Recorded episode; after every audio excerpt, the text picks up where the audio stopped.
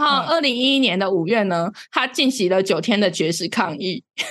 你知道大家要 PS，我最看到这个很好笑哎、欸，超好笑的。我最近看到这个笑到不行。他就是进行了九天的绝食抗议，原因只是他想要一台 PS 游戏机。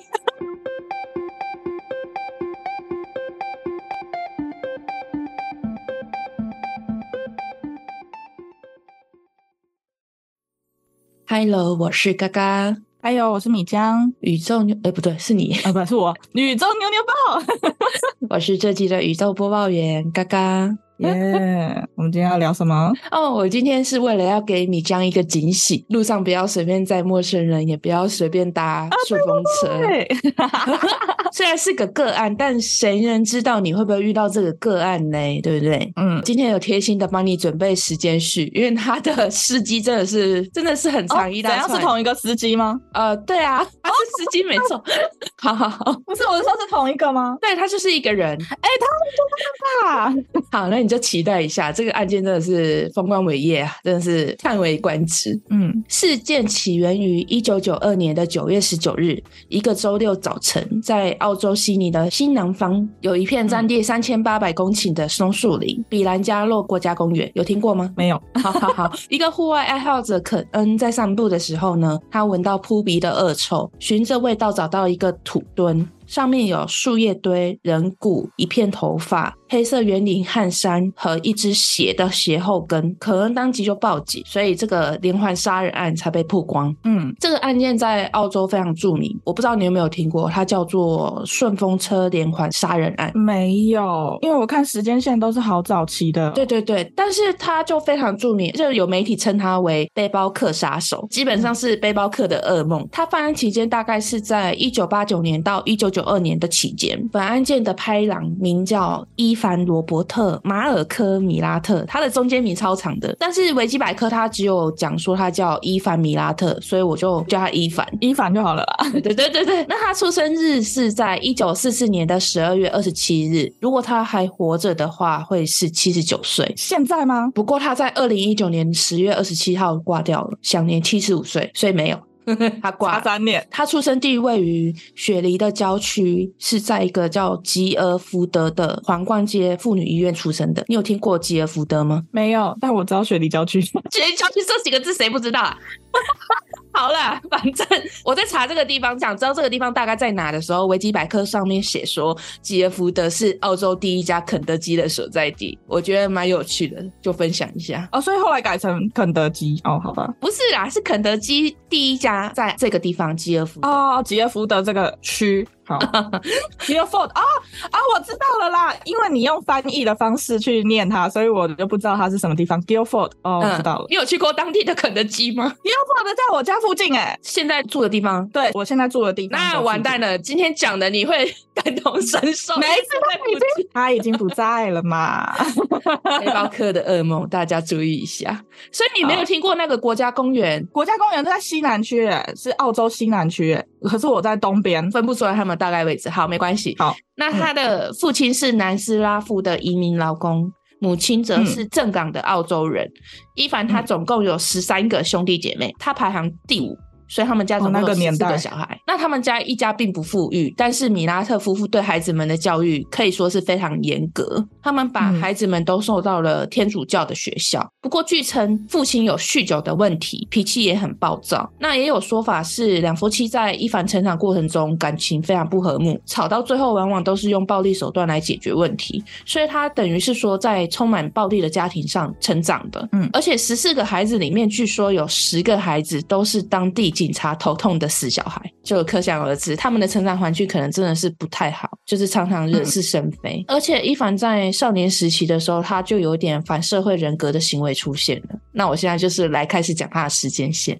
好的，那他十三岁的时候呢，他拿刀攻击动物，据说是会把动物就是砍得血淋淋的这样。而且他不是那种就是去找那个路杀的动物，他是直接杀动物。嗯，因为有些杀人犯他们在成长的过程中，他们会喜欢去找那种路杀。你知道路杀的动物是指，就是在路上被车撞到那种死在路上的动物，就是可能不是被杀的动物，但是伊凡他是直接把动物给杀了，这真的是反社会人格。对。然后十七岁时，他因为窃盗进了拘留所；十九岁的时候呢，他参与一起入室窃盗罪；二十岁的时候呢，因为入室窃盗罪被判处十八个月徒刑，一年多。嗯，结果他出狱一个月之后，他又因为偷车被捕。又继续蹲了两年。那二十二岁的时候，又因为窃盗罪被判处三年，真的是经历丰富，你知道吗？偷了不少东西。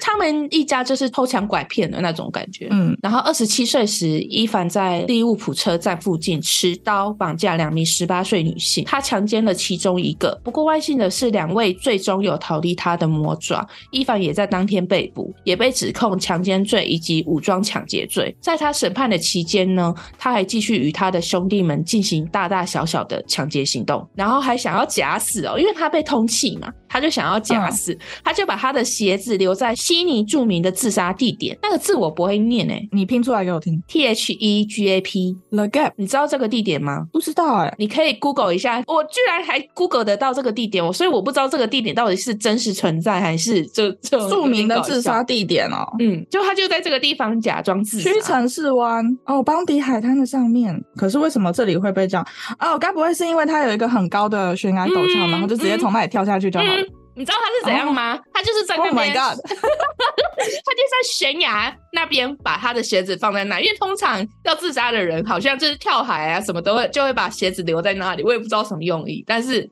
就这样。蒙骗过去了，不知道是哦，所以你有去过那个悬崖吗？没有，没有，没有，没有，没有。我刚刚看了一下，他在雪梨很有名的一个海滩，Bondi Beach 的上面。你大概知道地区在哪？哈，嗯，我知道位置。所以他就在那边假装自杀，结果不知道是假装成功还是怎样。他最后是逃到昆士兰还有维多利亚州，最后还逃脱成功，飞到纽西兰并在那边住了两年，两年很厉害。我这 就很戏剧化，你不觉得吗？就很抓马，人生也很精彩哎。他后面还有更抓马的事情，坏人的那种精彩。他。在那边住到了三十岁那年，他妈妈因为心脏病的关系紧急送医，他就回来了探望，结果没想到就被抓到喽。那他后来就是在家庭律师的帮助下摆平他身上所有的官司。在他三十一岁这个时候呢，他开始从事了卡车司机的工作。这份工作他一做就是二十年，而且他这份工作不知道是在什么货物，但是就是据网络上看到的资料是说，这个工作可以不固定的在四处开车游走，所以他的行踪非常不固定。三十三岁时，他试图强奸并谋杀两位搭便车的妇女，不过也是没有成功，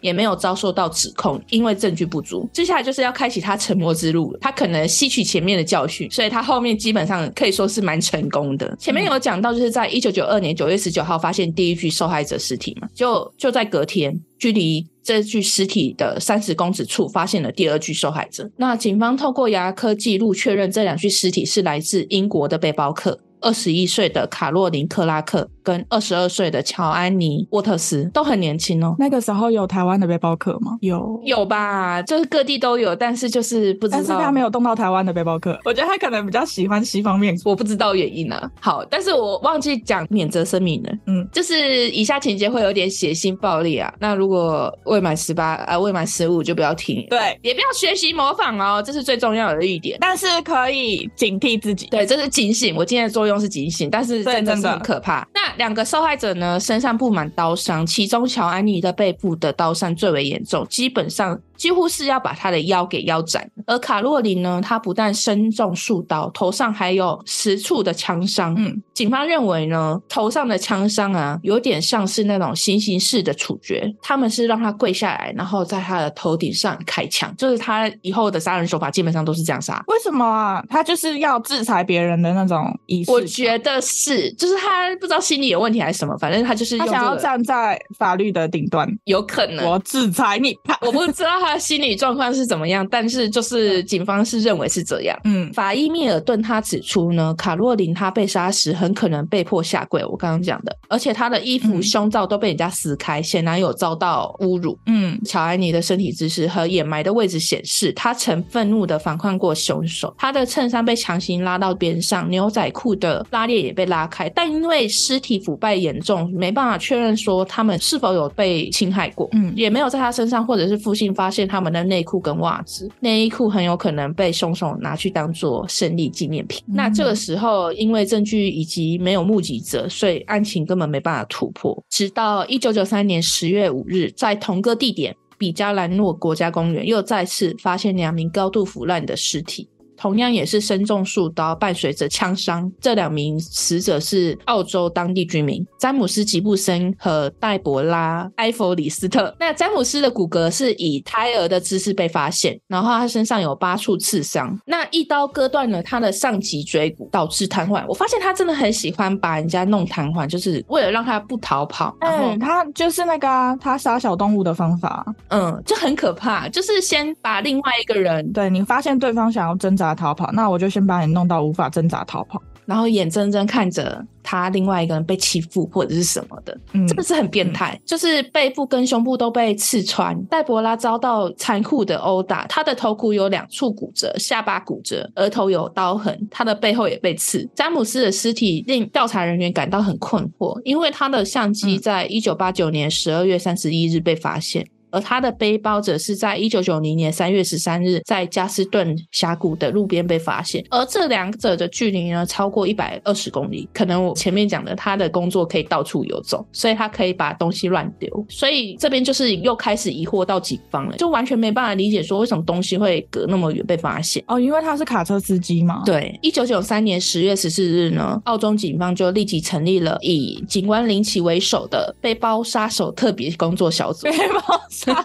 对，好，并且因为残忍行刑式杀人手法呢，新南威尔斯州的政府将悬赏奖金提高至五十万澳币，嗯、就是查了一下当时的汇率，大概是一七点八，相当于八百九十万台币，很多哎、欸。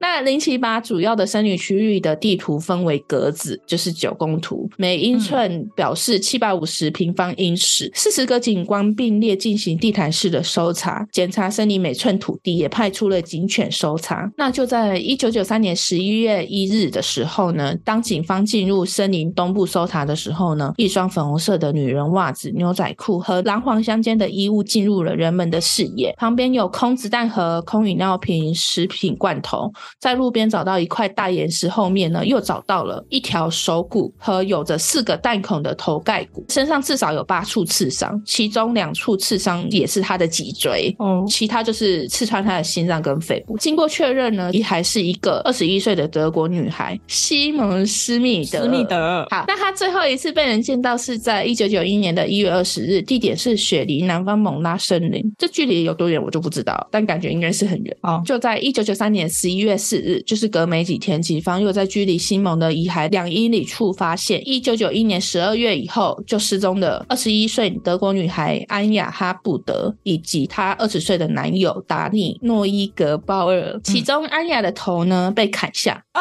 至今没有找到她的头。我的天哪，该不会在气球里？这梗要玩几次？哪有我第一次玩呢？你怎么这样？好好好，达利则是头部也是中枪六次，也是嗯同样的行刑式的枪决，在对森林。进行严密搜查的同时呢，警方对凶手的调查也不敢懈怠。从现场的子弹来看，那是一把点二二口径的来福枪。警方对来福枪俱乐部的成员进行详细调查。一个成员告诉警方，他一年前曾目击一辆可疑的拟上银色厢型车进入森林。当车经过他的时候呢，他看见是一个男人开车，后座是坐着一位女性。然后口鼻都被绑住，这个证言就无疑是一个新的进展，因为是有实质的看到。一九九三年十一月十三号，就在警方一筹莫展的时候呢，警方接到一通来自英国的电话，这个人是保罗洋葱，他就真 保罗洋葱翻译过来，这里就叫洋葱。其实它是音译的问题啦，但是我就觉得洋葱很可爱。哦、可，可是你有他的英文吗？有，就洋葱的英文，就是欧念欧尼恩呐、啊，欧尼恩。我想要叫他洋葱，而且很多文章都直接打洋葱，我也不知道。Oh. 他说他在一九九零年一月二十五日澳洲打工旅游的期间呢，有一次搭顺风车的时候，他遇到一名名叫比尔的好心司机。在洋葱的描述里面呢，这位留着奇怪胡子的壮硕男子最开始非常热情，一直邀请洋葱上车，并且答应他顺路送他到下一站。而这个比尔也是开着你上的银色箱型车。结果就在这个车子即将进入比兰加洛公园的时候呢。怪胡子突然变脸，他开进公园之后呢，他就把车熄火，掏出他的来福枪，对洋葱说：“你笑破喉咙也没有人会来救你的啦。”然后就转过身要去拿绳子绑洋葱，结果洋葱也很机智哦，他就趁怪胡子转身之际赶快逃，而反应过来的怪胡子就朝狂奔的洋葱开枪。幸运的是，洋葱没有中枪，躲过了一劫。他是个幸运的洋葱。之后呢，幸运的洋葱拦下过路的货车，这心里就其实还 OS：你还敢拦车？可是这 个货车是好心人，就载他千万级去报案，但是最后就是不了了之就是了。干嘛呢？好，那结果幸运的洋葱提供这条消息之后呢，居然在隔年一九九四年四月才被侦探们重视，因为可能讯息真的太多了。嗯反正就是在四月的时候才被看到。幸运死里逃生的洋葱呢，终于得到正视，警方就把洋葱从英国请来澳洲协澳洲协助办案。澳洲 也在一九九四年四月十三日这一天，警方让他在三十二个嫌疑人的照片中指认出怪胡子好心司机比尔，也就是伊凡米拉特。光一九九三年就好多。对啊，因为基本上他们就是在这三十二个嫌疑人之中，他们其实就有大概心里知道哪一些人可能。会是凶手，所以他们就是有紧密的调查他们那一段时间的活动，嗯，所以蛮多资料的。但不过，警方对于伊凡的监视早在一九九四年二月二十六日就开始，也得知卡洛琳以及乔安妮的尸体被发现的时候，他就把他的银色桑尼卖掉，是不是就是有点心虚的感觉？你知道他把他的车卖掉吗？嗯，辨识度很高的车，嗯嗯嗯。那新车主给警方提供了他在驾驶座位置下面发现的一个子弹，正是点二二口径的子弹，而据情报来看呢，伊凡在事发期间都没有上班工作。嗯，亲友也表示伊凡对于武器的热爱，还说伊凡他有一个小军火库呢。那这些证据再加上洋葱的指认，警方在一九九四年五月二十二日突破了伊凡家的大门。当时呢，约有五十名警察对他进行围捕，并在伊凡家中发现了三百五十六项证物，也发现了伊凡家中的军火库，真的是多到令人叹为观止。嗯，那也在他的兄弟姐妹的房间中呢，查到其他相关的证物。伊凡在隔天出庭，他并没有提出抗辩。五月三十一日呢，他被控诉七起背包客的谋杀案，七起不止吧。六月二十八日呢，伊凡他解雇了他们家的律师，家庭律师，嗯、改用法律援助来支付他的抗辩费用。嗯、在审判开始呢，其实伊凡一直主张他自己是没罪的，就是他自己无罪。嗯、他说：“我在审判中基本辩护是，不是我，我不知道是谁，是他们干的。”应该由他们来证明我有罪，而不是由我来证明我的清白，还蛮有道理的哈。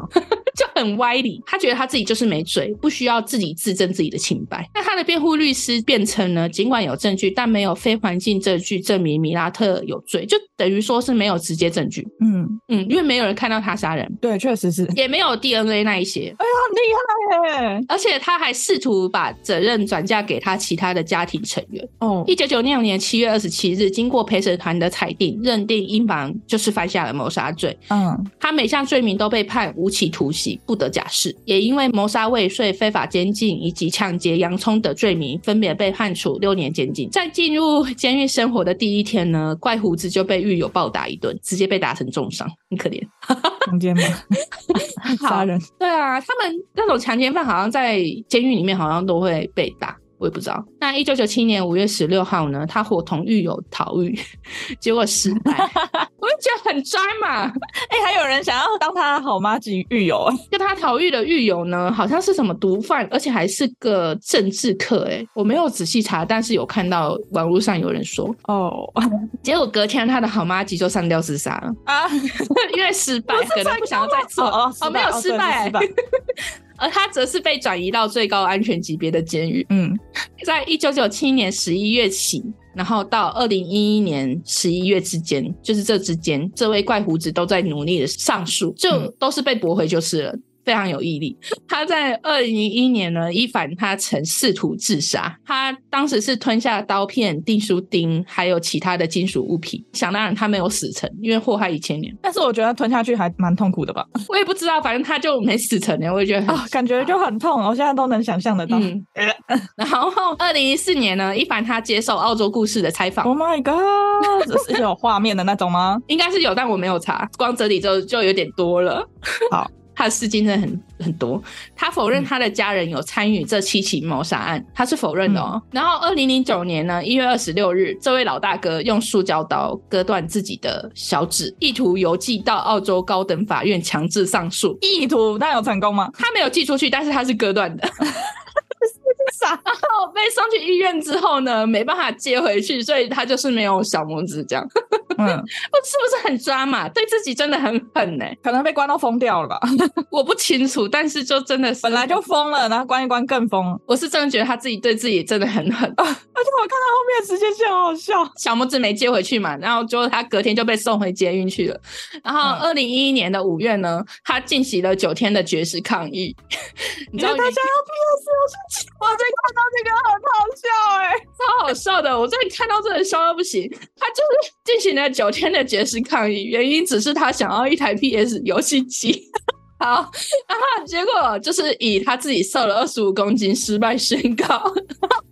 真的很抓马，好快笑死。好了，那二零一九年五月呢，他被诊断出患有晚期的食道癌，是不是吞那些刀片跟订书针吞的？有可能就是，而且又不好好吃饭，一直动不动就绝食。对对对对对，然后就绝食。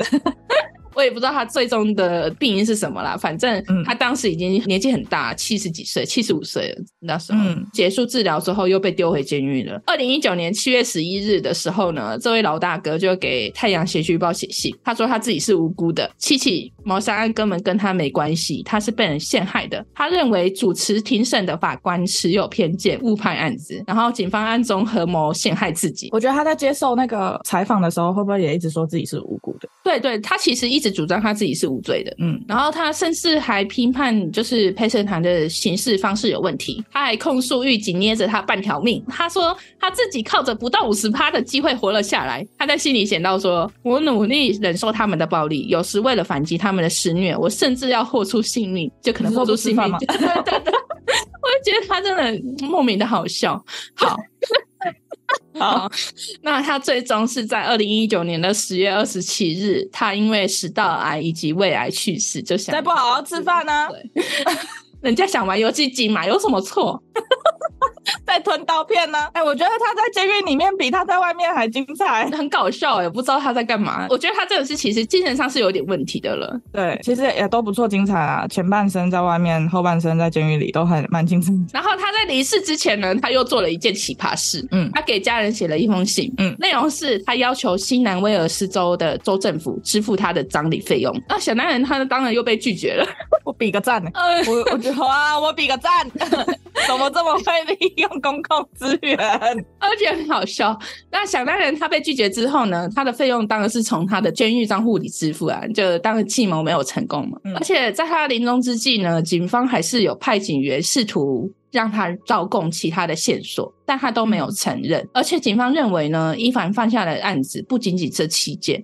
经过比对，那些悬而未解的案件，总共有五十八起，都有把伊凡列入嫌疑人。嗯，而且有专家强调，任何连环杀手都不可能在这么晚期的时候才开始杀人，因为他在开始发现的第一个案件是一九八九年啊，那时候他已经四十五岁了，所以很有可能在这之前都有在杀人，只是没有被曝光。而且他们后期发现了有一些尸体，不是都是已经腐烂已久了吗？嗯嗯嗯。所以其实就是真的没办法，没有线索，没有其他的线索，而且这个老大哥他就是死不承认，所以没办法定他其他的罪，因为没有线索，嗯、也没有尸体。好，嗯、不过米拉特的家族紧密团结，米拉特的十个兄弟中有经常在那个森林中打猎的，而且都有犯罪记录，这就让人家很怀疑说，案件是否真的有其他的成员参与？我觉得应该有，是一个问号，整家子都有病。对，那值得一提的是呢，嗯、伊凡在家中居然还有一个仰慕者。家中，嗯，他们的米拉特家族中，这个仰慕者是他的侄孙，叫做马修米拉特。他从小就是把伊凡视为榜样。哇哦，他还活着吗？现在？呃，应该还活着。我的天！二零一零年十一月七日这一天，马修伙同朋友克莱因在朋友生日当天将其引诱至国家公园，嗯，把这个朋友用斧头砍死。然后克莱因还在旁边录影。十九岁的马修被判处四十三年，共犯克莱因就是被判了三十二年。尊土是有样学样，所以他四十三年哎，出来了吗？还没，还没。充满罪犯的家庭，哇，好可怕！对，马修不要太快出来。你怎么知道他们后世的家庭还有没有这种基因存在呢？他们家庭很大，欸，会有吧？嗯，好，那案件就到这边结束。但是我想问一下米江以及小星星们，觉得伊凡是凶手吗？因为他一直主张自己不是。对，我刚刚被他后面诱导到，感觉他好像真的是无辜的一样。你是不是也没有正确答案？我个人是觉得他应该不是唯一的凶手。我觉得他会一直说是无辜的，会不会有可能是？也许他参与了这些事件。但是真正把这些人杀了的不是他，未知数。但是前面我有讲到，他一开始是刚进去那段时间，其实是有承认他家人跟这些没有关系。嗯，但是他后期老了之后，又开始说他自己是无辜的，所以就有点不知道说到底是有其他人的协助吗，还是什么？因为其实我在看网络一些资料的时候，就有一些专家是说，有可能凶手不止一人，嗯，就是有两对是两个两个一起的，嗯，其其中。还有男生哦，所以很难说。因为尸体被发现的时候，真的就是已经。其实还有男生呢，我以为他只会全部都是杀女的。没有，他有两对情侣的。嗯，安雅那个头不见的那位受害者是跟她的男朋友嘛？她的男朋友好像还是海军陆战队的，看资料是这么说。嗯，关键是你前面还说，就是他们身上的线索还很少。对啊，任何的 DNA 啊什么？嗯，那时候还没有 DNA。我看了很多其他文章，他们的标题都写说，就是伊凡就是带着这些真相入土，然后就很多专家说他真的是不得好死啊什么什么的。但是我觉得很多哎、欸，很多都是这样子，因为他自始至终他都没有自白，他只说他自己是无辜的。嗯，那不知道这个案件有惊醒到你吗？哎、欸，你是说我不要再随便载载客人吗？没有，不要有这种想法啦。在认识的人，我就觉得还好；在陌生人就有一点危险。可是人家一凡是载别人，然后把别人杀了啊！我是，那你怎么知道上车那个人有没有带着枪呢？对不对？那怎么没有把一凡干掉？当然都相信人性本善嘛，但是未知数喽。那就是把你的澳洲朋友通通都叫来听。我觉得会不会就是想要随便宰人的只有我？对啊，你的朋友都是阻止你的，我的天！对啊，他们不是还说不要吧，不要吧什么的。我觉得华人啊，就比较谨小慎微嘛，是这么说。啊，对对对，对，是比较谨慎啊。嗯。但是白人的话，就会可能觉得没关系啊，你就来什么的。哎、欸，像伊凡如果在台湾想要这样杀顺风车的人，做不到，啊，做不到哎。所以台湾很少有这种案件，都只有计程车司机案件，啊。有，你想听吗？我还知道几个案件蛮有名的。计程车司机很可怕哎，欸。没有啊，不是全部啦。我坐计程车的经验其实没有很多，就是还是会有一种保持警惕的心理。可是你坐计程车的时候，你会有什么预防的行为？我会看他的工作证，嗯，然后就是会大概看一下，然后有没有合格的证书什么的，嗯嗯。但是现在白牌很多哎、欸，就不知道。而且有时候有合格的工作证也没有用，因为我都是会把那个车牌记下来，然后直接传给朋友啊、家人什么的。但我通常坐计程车都是短途的啊，就感觉没有那么紧张的感觉。也是啊，因为我们两个坐计程车通常不会是烂醉如泥的状态。哦，对对对啊对啊，我们不会是那种。不行，而且我们两个穷鬼很少在搭计程车啦。对啊，都搭公车好不好？或者是十一号公 车，十一号公路还是十一号公车，反正随便啦。我们有躲过一劫，因为我们是穷鬼。笑死！好哦，突然有一种安心的感觉呢。对，很安心，没有这种烦恼呢。对，因为我们不会搭呢。我觉得现在搭 Uber 会不会比较安全一点？我是觉得 Uber 的话，手机上会有记录了。哦，轿车也会有记录啊。嗯，那、啊、如果哦，对，想做坏事，什么事都拦不住他的。你还有什么想要问或补充的吗？没有了。OK，很精彩哈，那个 PS Four。我只想知道马修会不会跑出来 继承他爷爷。我不知道澳洲会不会是像台湾一样，就是可以缓刑。他是被判四十三年嘛，有没有机会缓刑？我不确定，因为澳洲的。我觉得应该是可以，不然伊凡不会一直上诉，就还是会有这个机制吧。就没人要理他。没人要鸟他，不好意思。如果他有机会缓刑的话，就有可能提早出来。而且他他们一家子应该是在雪梨，嗯嗯嗯嗯嗯嗯，还而且还在我家附近，嗯，所以很有亲切感，是不？我想到我之前跟我前男友吵架的时候，老是大半夜就一个人走出去，哇，现在很猛哎、欸！不要不要了，以后不敢了。所以还是有警醒到，而且我跟你说，我之前跟我前男友一起住的那个区域也是很多那种枪杀案，有，就动不动就发生枪杀案，然后我还一吵架，然后半夜就跑出去，我就很猛哎、欸，好猛哦、喔！哎，我觉得我好猛哦、喔。那我是不是要找一些华人被拐的那个案件？